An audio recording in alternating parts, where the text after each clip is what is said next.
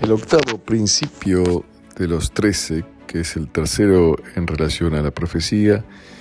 es el principio que indica que toda la Torah es de origen divino y fue revelada por Dios a Moshe Rabbenu. Ese es uno de los principios de nuestra fe. Nosotros no consideramos que la Torah, a pesar que se llama Torat Moshe, la Torah de Moshe, la ley mosaica, fue escrita por Moshe, por su propia iniciativa,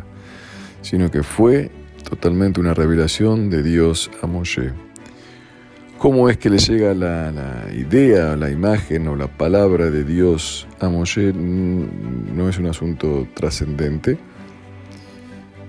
pero lo importante es que Dios le dijo a Moshe lo que tiene que escribir en la Torah escrita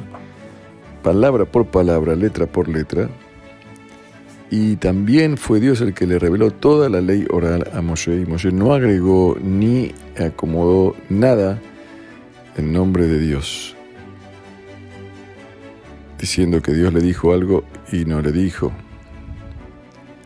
o tampoco omitió algo que sí le dijo Dios. Él escribió textual y transmitió textual, tanto en forma escrita como en forma oral, todo lo que le ha sido revelado por Dios a él para que transmita al pueblo y al resto de la humanidad.